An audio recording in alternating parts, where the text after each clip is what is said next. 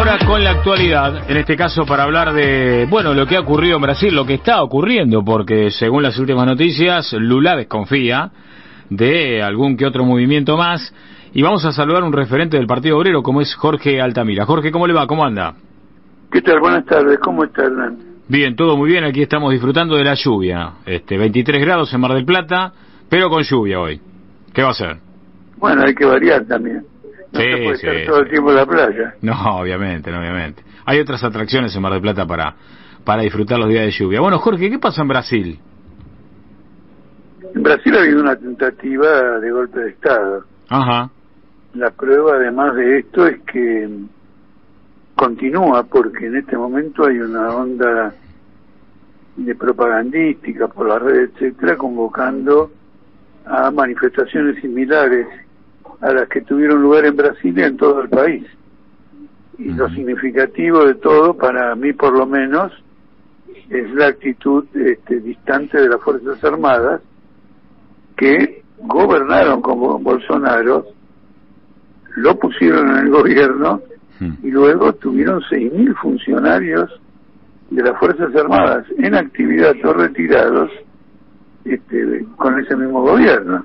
Claro. Entonces, el- las Fuerzas Armadas han dejado un escenario eh, de duda catastrófica y son las que realmente están detrás de todo esto. Hay una denuncia que la he leído repetidamente. La Guardia Presidencial del Ejército eh, no salió a defender eh, el despacho del presidente de la Nación. Ujú.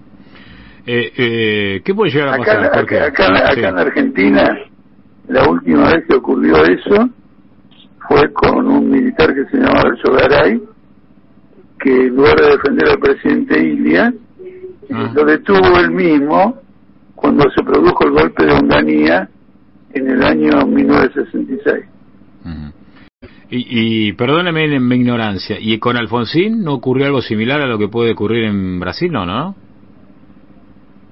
Bueno, no, eh, eh, con Alfonsín, sectores que ya estaban en retroceso en la Fuerza Armada, que eran los carapintadas, intentaron un golpe en Villa Martelli, Sí. luego lo intentaron de nuevo con Menem, fueron duramente reprimidos, y en el medio, estos mismos militares este, eh, protagonizaron una masacre en el cuartel de la Tablada, que había sido tomado por un grupo que había pertenecido al ERP. Pero Sí. como era un grupo insignificante, el desalojo del cuartel no hubiera debido provocar ninguna víctima. No sé si me explico Sí, sí. porque las Fuerzas Armadas rodean el cuartel, le dicen, che, rendiste y se terminó la historia. Adentro no había nada significativo, pero aprovecharon todo eso para provocar una masacre eh, sin precedentes que ahora sale nuevamente a la luz, porque uno del granito, creo que se llama, uno de los militares citados ahora con todo este lío del espionaje, eh, eh, del espionaje del agua escondido, Ajá. del espionaje este con eh, Rosati, con el asesor de Rosati, Sí. involucra a este militar. Ajá. Usted. ¿Cómo puede terminar lo de Brasil, este Jorge? Mire, mucho depende de la movilización popular y Lula en este caso la está frenando ostensiblemente. Eh, yo leí hoy en, la- en estos días, eh, no en estos días, en el día de hoy, una observación que me pareció muy correcta. El gobierno de Lula eh, en la práctica no existe. Es, es una, ¿cómo le diría? A ver, ¿cómo le parece? Es un, disculpe la expresión, es un quilombo Sí. para satisfacer a todo el mundo que él quiere que lo apoye, creó 37 ministerios. Por lo tanto, las reuniones de gabinete no tienen sentido porque no pueden haber 37 personas. Mm. Y entre esos este, ministros colocó a un semigolpista como ministro de Defensa que en estos días o en estas horas debería estar renunciando porque conspiró con los sublevados que acampaban frente a los cuarteles. El ministro de Defensa designado por Lula. Entonces, con una concepción de gobierno de estas características, el gobierno de Lula no tiene recorrido. Esta es una advertencia importante que hago.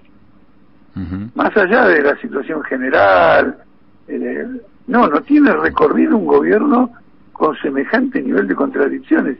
La ministra de Planeamiento, que es una representante de los grandes intereses ojeros de Mato Grosso del Sur, dijo en una reunión de gobierno que ella va a sostener posiciones propias diferentes a las que pueda sostener el gobierno y Lula lo saludó eso como una expresión de pluralismo. Para pluralismo está el Congreso, para pluralismo están los medios de comunicación. Ahora, si un gobierno, en lugar de llevar adelante una línea, va a tener varias invocando el pluralismo, se van todos al diablo. Claro.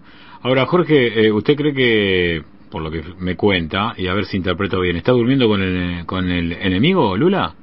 Pero no le quepa ninguna ah. duda, no le quepa ninguna duda.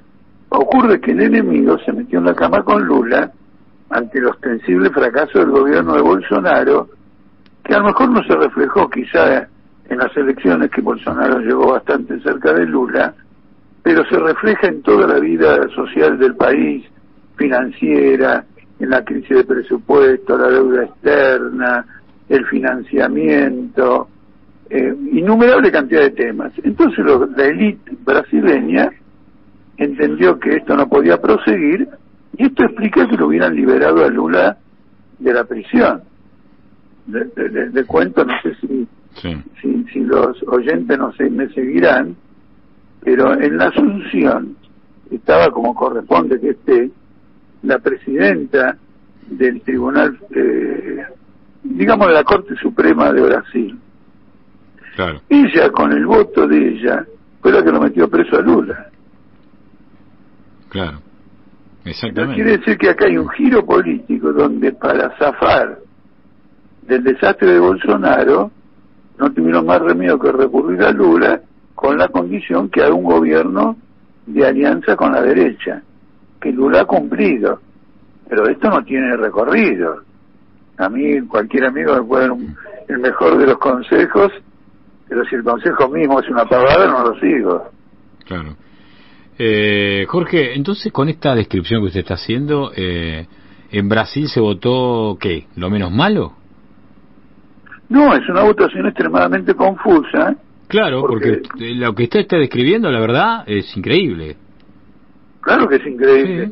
Es una votación extremadamente confusa en el sentido siguiente. La gente que votó por Lula votó contra el fascismo, por la democracia, claro. etcétera. ¿No es cierto? Mucha gente que votó por Bolsonaro lo hizo teniendo en cuenta que eh, el gobierno de Lula eh, participó de actos de corrupción eh, de mucha envergadura y terminó con una crisis económica muy seria y una suerte de golpe que le dieron a Dilma Rousseff. Es decir, se votó en un cuadro de mucha crisis. Ahora, cuando alguien se postula para presidencia y encima se elegido presidente, tiene que fijar un rumbo y el rumbo acá es erradicar la influencia, mire, eh, erradicar la influencia de la derecha porque hay que operar una transformación social. Lula se está negando a eso. Le voy a contar algo. Sí. De nuevo, espero que los oyentes me sigan. Sí, cómo no. Lula nombró como ministra de Turismo a una persona, una mujer, vinculada a los paramilitares de Río de Janeiro, que están acusados del asesinato de una concejal izquierdista, eh, Mariel Franco, y en la explicación que yo leí eh, del hecho, esto obedece a que ella este, planteó incorporarse a la campaña de Lula y aportó una cantidad de votos por su influencia en la derecha muy importante que en parte habrían explicado que Lula gane porque ganó por muy poco. Entonces había que retribuirle. Y usted tiene una bolsonarista paramilitar en el Ministerio de Turismo. Entonces usted me dirá, bueno, al Ministerio de Turismo es como mandar al geriátrico. Claro. No, cuando usted es de Río de Janeiro y usted de Brasil, el Ministerio de Turismo no es el geriátrico. No, claro. Es un país, es un país donde el turismo moviliza un dinero que no moviliza toda la industria. Sí, obvio.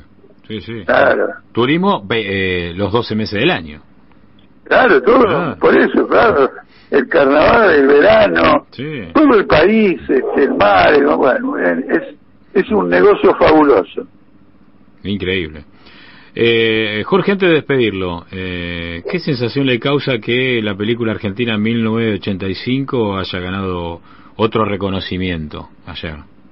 Mire, la película está muy bien dirigida. Sí, está muy bien. Yo soy un fanático de Darín. Sí, claro. este, ahora, políticamente es una visión edulcorada de la visión de la historia argentina. es medio, medio like, dice usted. No, es edulcorada, no fue el juicio ese. Ah. Ese juicio, ese juicio fue una especie de concesión de Alfonsín a la gran bronca popular de ver que los militares iban a salir impunes y que la justicia militar se negaba a jugar a los comandantes en jefe. Entonces, para detener el conflicto, se hace este juicio que finalmente es un fracaso porque pretende absolver al conjunto de las Fuerzas Armadas condenando a sus jefes y a los únicos que condena por completo es a la primera junta, las demás reciben 15 años, 20 años, bueno, no me acuerdo ahora, cada uno tiene una porción diferente, digamos, de condenas. Con lo cual, en realidad fue una, una especie de amnistía al conjunto del ejército, que luego fracasó, porque entre la movilización popular y los recursos que se establecieron ante la justicia, eh, vino el enjuiciamiento, en principio, de eh, cuadros de oficiales inferiores a los comandantes y el levantamiento de ricos. Y el levantamiento de ricos terminó con una amnistía, el punto final y la obediencia de ellos. Claro, exactamente. Así que fue un monumental fracaso. Pero Hollywood pretende dar al mundo la imagen de que la democracia está viva, que si uno respeta a un juez, este, el futuro del país es brillante, relega eh, la desigualdad de los ingresos, el enorme empobrecimiento, no en Argentina, en el mundo entero. El tema del, empobrecimiento y del hambre es uno de los factores explosivos de la crisis actual en Brasil también.